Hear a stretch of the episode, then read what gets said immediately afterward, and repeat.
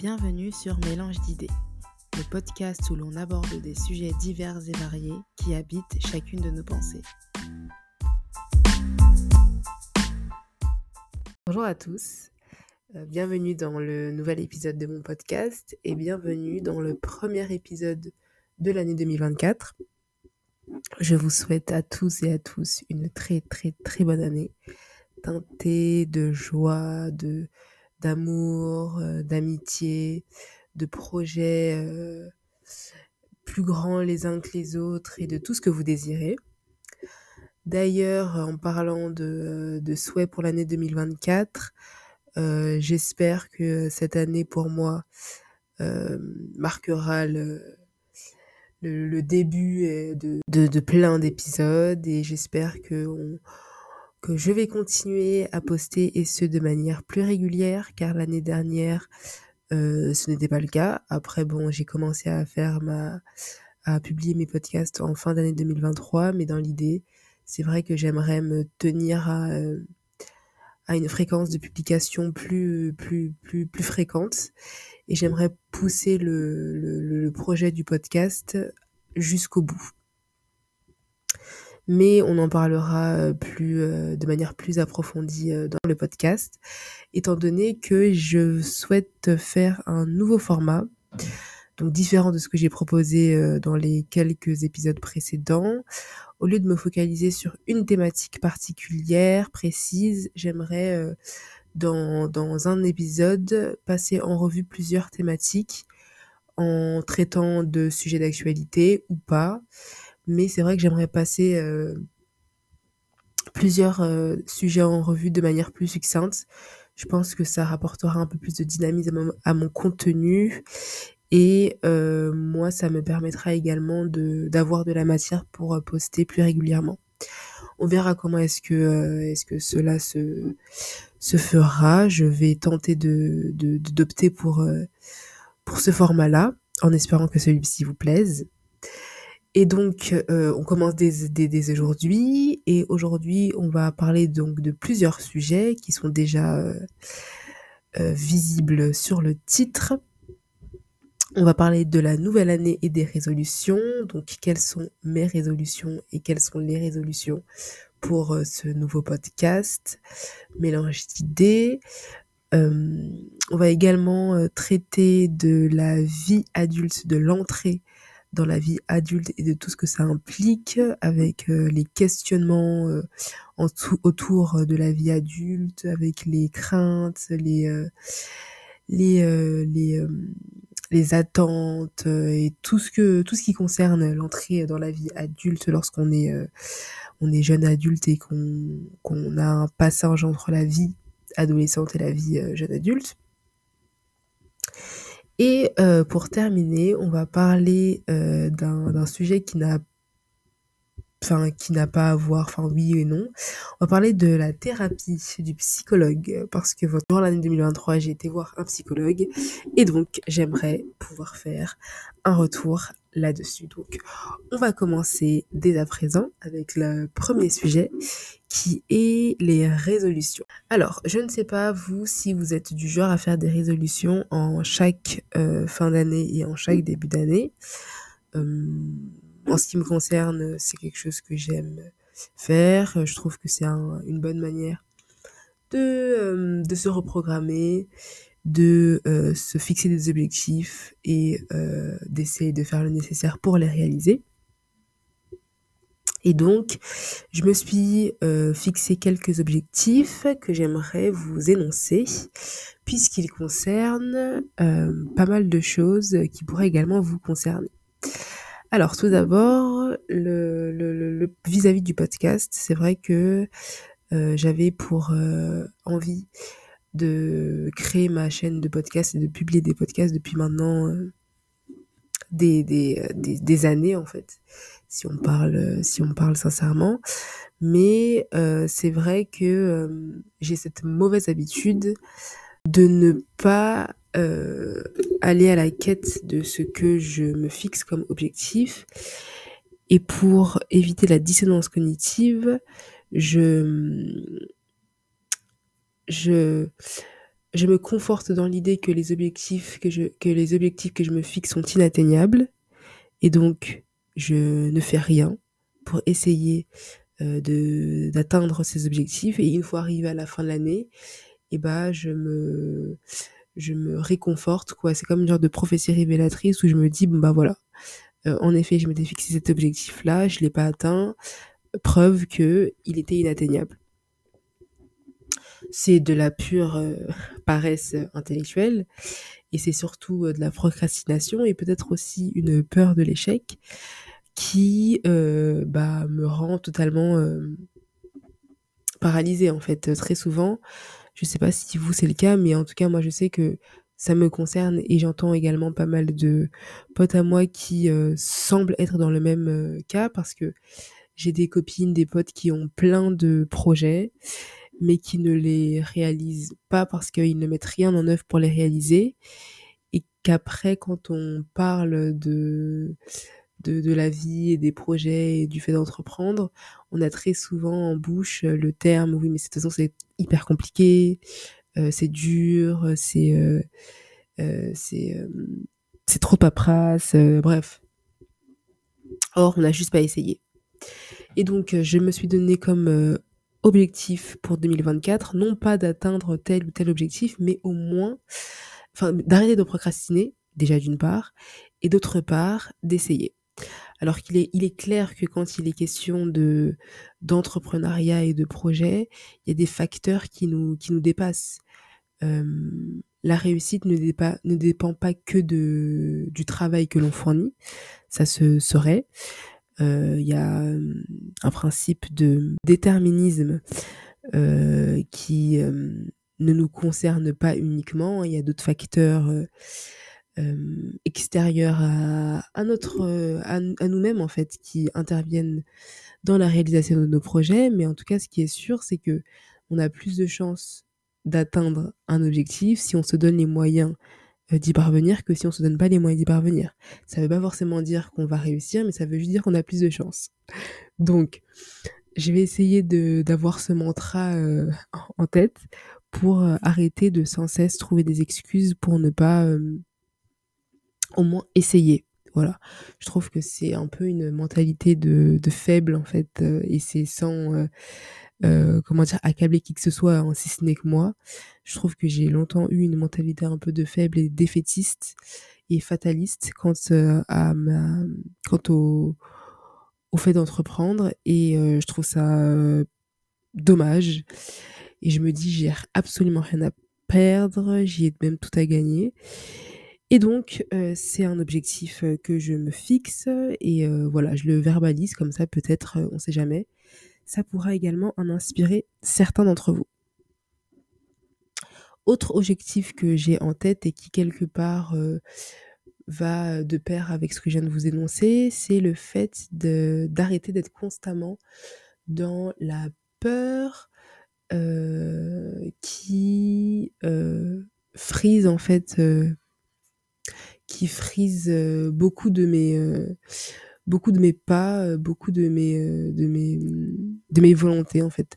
J'ai euh, très souvent, en plus d'avoir la procrastination comme défaut, j'ai également la surréflexion, en fait, limite maladive, quoi, obsessionnelle, quand il est question de vouloir faire des choses pour moi et euh, encore une fois, et ben ça crée que, euh, en fait, ça crée du, du, du, néant. En fait, ça crée une pause, ça crée une, une paralysie dans sa vie, parce que j'ai, euh, je suis constamment dans le et si ça fonctionne pas, et si il m'arrive ça, et si il se passe ça?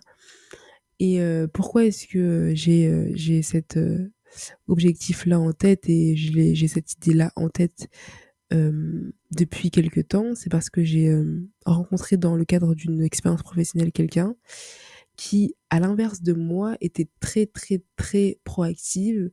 Euh, c'est une personne qui était très peu dans la réflexion, mais plutôt dans l'action.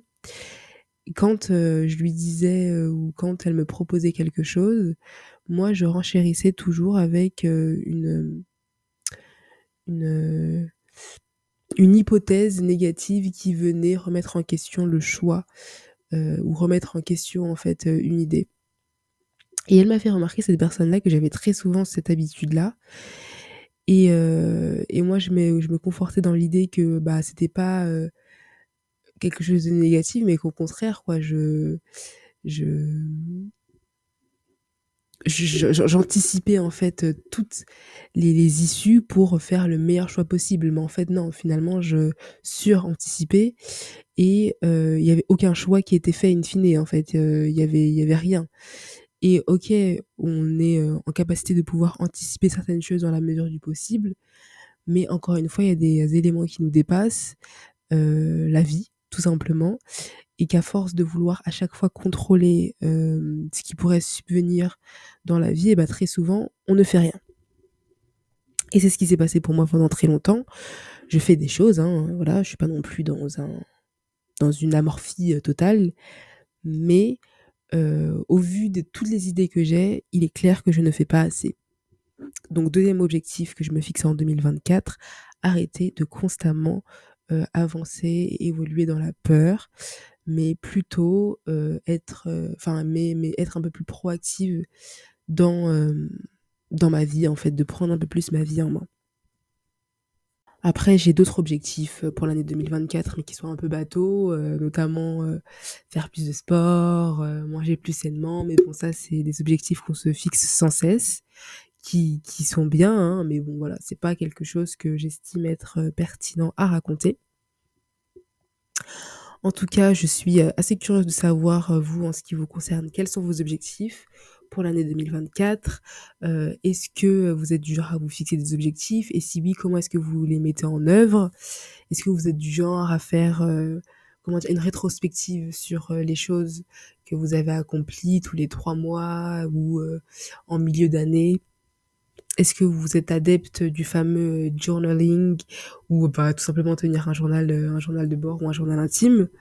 Moi, je sais que avoir un journal de bord, c'est euh, quelque chose que je fais depuis maintenant 4 ans. J'ai pris l'habitude de d'écrire matin, donc au réveil et soir avant de dormir, mes pensées, ce que j'ai fait dans la journée, également avec des, des mes, objectifs à court, moyen et long terme. Et ce que je trouve très intéressant, c'est de relire les anciens carnets pour nous permettre de voir dans quel état d'esprit on était il y a quelques années. Je trouve ça vachement, vachement intéressant. Donc voilà, si vous vous le faites, je suis curieuse de le savoir et si vous le faites pas, je vous encourage à le faire parce que c'est très très euh, très intéressant. Ça permet en fait de déjà de rationaliser pas mal de choses, d'écrire comme ça. Euh, ça a des vertus thérapeutiques que de d'extérioriser certaines euh, certaines réflexions qui très souvent pourrissent dans notre esprit et qu'on grossit et qu'on grossit et qu'on grossit et qu'on extrapole. Or, à la minute où on les pose, on pose ces éléments par écrit, on se rend compte d'une part que on a très souvent les solutions à nos propres problèmes et que les problèmes euh, que l'on peut exposer s'il s'agit de problèmes hein, euh, sont très souvent plus gros dans notre tête que dans, en réalité. Donc voilà, ça c'est le premier sujet pour ce qui est de des résolutions, des nouvelles habitudes à prendre pour l'année 2024. On va maintenant passer au, euh, au sujet de la vie adulte et, de tout ce que cela euh, implique. Euh, alors, pourquoi est-ce que j'ai envie de parler de ce sujet? Initialement, je voulais parler d'un... J'avais prévu en fait un épisode qui devait sortir en novembre, qui n'est pas sorti parce que, répétez après moi, je suis une procrastinatrice. Et donc, mais bon, ça c'est de l'histoire ancienne. Et donc, bref, je n'ai pas sorti. Et dans ce sujet-là, où je traitais de la féminité, je parlais du passage à l'âge adulte et de comment est-ce que euh, je gérais euh, ce fameux passage à l'âge adulte. Pour vous euh, établir un contexte, j'ai 24 ans, j'ai fêté mes 24 ans en novembre, en début, du, en début novembre, le 8 pour être précise. Et euh, cet âge-là, 24 ans, marquait pour moi, en tout cas dans mon esprit, euh, le, passage de l'adolescence à, à l'âge adulte. Alors, bien évidemment, à 20, 21 22, 23 ans, nous ne sommes pas des adolescents. Mais ce que je veux dire, c'est que parce que 24 ans, c'est l'âge avant 25 ans, et 25 ans, j'estime que c'est assez significatif, c'est un quart de siècle. C'est un âge qui, pour moi, euh, envoie un message clair au monde. Euh, le message étant, vous avez affaire à une personne adulte. Euh, quand j'ai fêté du coup mes 24 ans, j'ai une genre de, remise en question sur comment est-ce que je gérais ma vie et sur comment bah, me présenter au monde comme ce que j'étais, à savoir une adulte. Ce raisonnement, euh, bien évidemment, m'a valu euh, quelques, quelques semaines de stress et de, euh, et de préoccupations parce que je trouve, et ça encore une fois c'est une réflexion que j'ai et je serais très très très curieuse de savoir ce que vous, vous, vous en pensez. Je trouve qu'il n'y a pas de rite de passage entre l'âge, euh, l'adolescence et l'âge adulte. Je sais pas si ça se faisait dans le passé, mais j'ai comme l'impression que dans une culture un peu plus, euh, comment dire, un peu moins individualiste, il y a ce principe-là d'honorer le passage de la de, de l'enfance à la vie adulte et d'accompagner en fait l'individu qui va vers la vie adulte. Là, j'ai l'impression qu'on est quand même assez esselé et il suffit de le voir, en fait, euh, ne serait-ce que dans les, euh, je sais pas, mais dans les, euh, dans les démarches, en fait, que tu dois faire en tant qu'adulte, on est pas mal esselé. Tu apprends sur le tas. Et ça te force à devenir un adulte de toute façon. Mais il y a quand même un peu, il y a quand même pour moi ce manque de, d'accompagnement, mais pas un accompagnement administratif, tu vois, comme de, un, accompagnement de type assistana. C'est pas ça qui m'intéresse, mais plutôt vraiment quelque chose de vraiment euh, ritualisé, de, de, de, groupé, de communautaire. Il y a, selon moi, en tout cas dans la culture occidentale, même si euh, je suis d'origine congolaise, je vis, je suis née à Paris, donc je, j'évolue et je grandis dans une culture euh, occidentale je trouve qu'il y a donc de, de, façon générale en fait euh, une absence de d'accompagnement qui fait que on a des adolescents donc des, euh, des, adolescents bloqués dans le dans le corps d'adulte qui parce que euh, sont esselés et bah, se retrouvent à des 25, 26, 27 voire 30 ans en fait à ne pas savoir ce que c'est d'être un adulte et en soi, être un adulte, je sais pas non plus ce que ça veut dire, parce qu'il y a des gens qui, à 21 ans, ont une vie d'adulte, parce que ils vivent seuls, parce que euh, ils ont des factures à payer, parce qu'ils ont euh, une famille, euh, parce qu'ils ont des responsabilités, et d'autres qui, à 30 ans, vivent encore chez papa, maman, n'ont ni euh, enfant, ni euh, famille, euh, ni responsabilité, et, et, vivent finalement une vie d'enfant. sous la tutelle de, leur, de leurs parents. Mais il n'empêche que, euh, que euh, le, le, le, la vie adulte, selon moi, est assez euh, euh, complexe et mériterait euh, un accompagnement. Voilà. Mériterait un conseil, mériterait, je sais pas moi, des, des un peu plus d'accompagnement en fait de la part des plus anciens qui justement veillent à ce que le passage euh, des plus jeunes euh, dans la vie d'adulte se fasse de manière plus saine et moins avec une telle appréhension. En tout cas, moi, je sais que je le vois, je l'ai vécu avec une grande appréhension. Parce que je me suis demandé en fait qu'est-ce que maintenant, ok, comment est-ce que je devais me présenter au monde? Qu'est-ce que les gens attendaient de moi? Comment est-ce que je devais me comporter pour renvoyer ce message clair qui était je suis une adulte? Tout cas, ce qui est sûr, c'est que euh, je sais pas exactement ce que c'est d'être un adulte. Je pense que, euh, bah déjà, enfin, si je pense savoir ce que c'est être un adulte, déjà, je pense que ce qui fait la différence entre un enfant et un adulte, c'est qu'on en a un qui vit encore sous les règles et les idéaux de ses parents, et l'autre Et dans un autre cas, donc l'adulte, c'est la personne qui a décidé, au-delà de ce que ses parents l'ont inculqué, qui a décidé de mmh, s'extirper de, des désirs de ses parents et de former les siens.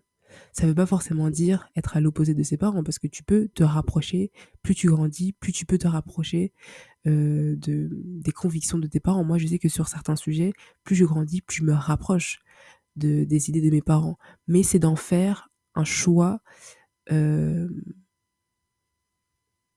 un choix clair et énoncé, quoi.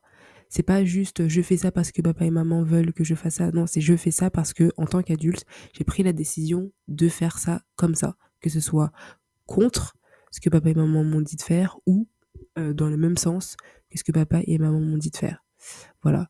Je pense que euh, l'adulte est celui qui s'extirpe des attentes et des désirs de, de ses parents et qui forme et assume les siens. Un adulte est quelqu'un qui a ses idées et qui euh, les assume et qui les incarne. C'est pas quelqu'un qui se cache derrière les gens, mais qui, euh, qui a des idées et qui les assume tout simplement, euh, qu'importe ses idées, qu'elles soient clivantes ou pas, qu'elles soient politiquement correctes pas. Et je pense qu'un adulte, c'est également quelqu'un qui a des responsabilités, qui se responsabilise. Euh, qui se responsabilise dans la société, qui se responsabilise au sein de sa famille, euh, une personne qui se responsabilise au travail, qui se responsabilise dans ses relations et qui se responsabilise tellement que les gens euh, savent qu'ils ont affaire à un adulte fiable. Voilà. Un enfant, c'est pas fiable. Par nature, c'est un enfant. On se fie pas à un enfant. Or, on se fie à un adulte. Et donc euh, voilà, je, veux tendre un peu plus vers, euh, vers ça, vers l'adulte, et non pas constamment vers l'enfant. Je trouve que arriver à un âge, euh, ça devient un peu puéril que de se comporter comme un enfant alors que nous sommes un adulte. En tout cas, on a l'âge adulte.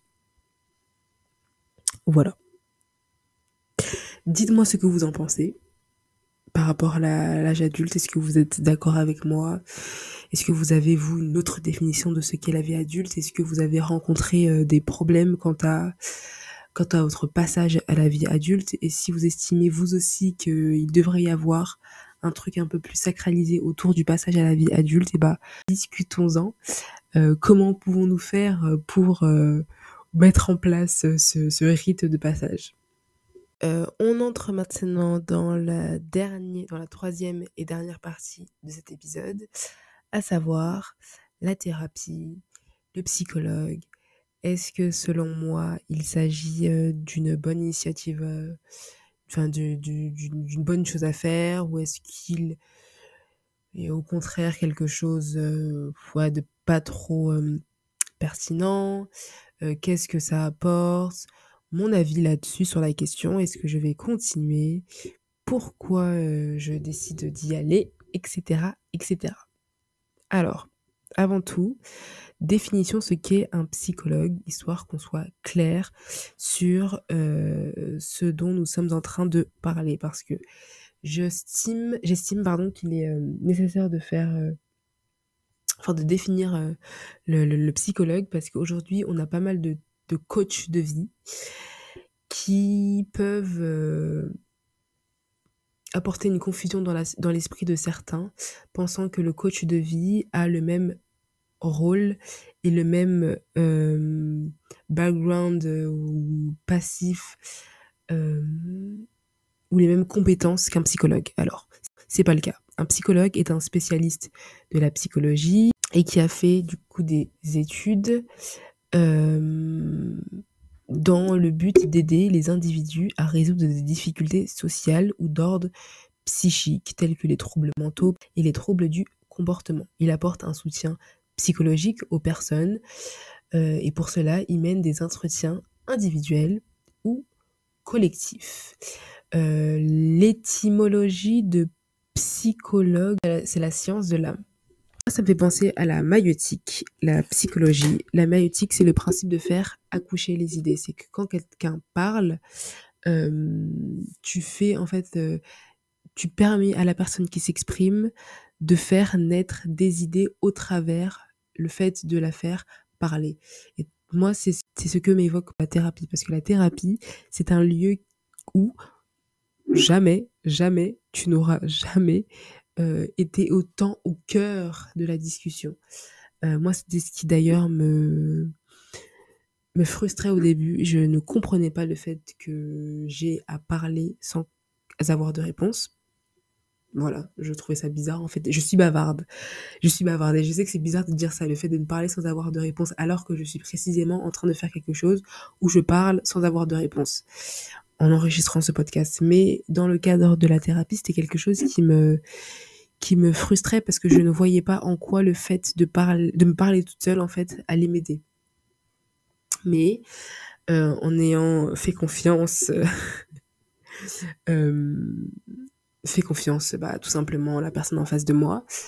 Euh, je me suis donné, euh, je, me suis, je me suis prêtée au jeu et euh, en effet, euh, comme bah, ce que je vous ai évoqué sur le fait qu'il était intéressant d'écrire, et bah, la, et bah le principe en fait de d'exprimer à haute voix votre vie, de dérouler en fait les éléments de votre vie. Déjà, vous vous rendez compte que très souvent vous parlez de la même chose ou que vous traitez des mêmes sujets et que à force de parler une semaine et puis une semaine la, la, semaine d'après et puis la semaine d'après et puis la semaine d'après et puis le mois qui suit et puis les mois qui suivent et puis les années qui suivent, vous appréhendez un même problème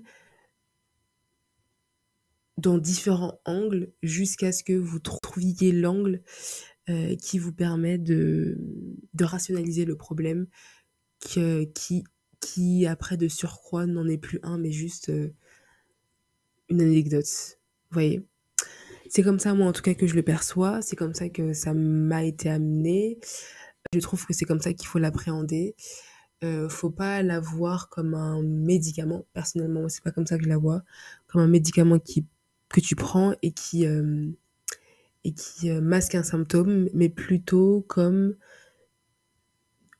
une habitude que tu prends pour te permettre sur le long terme de ne plus avoir affaire à quelqu'un pour euh, régler tes propres problèmes.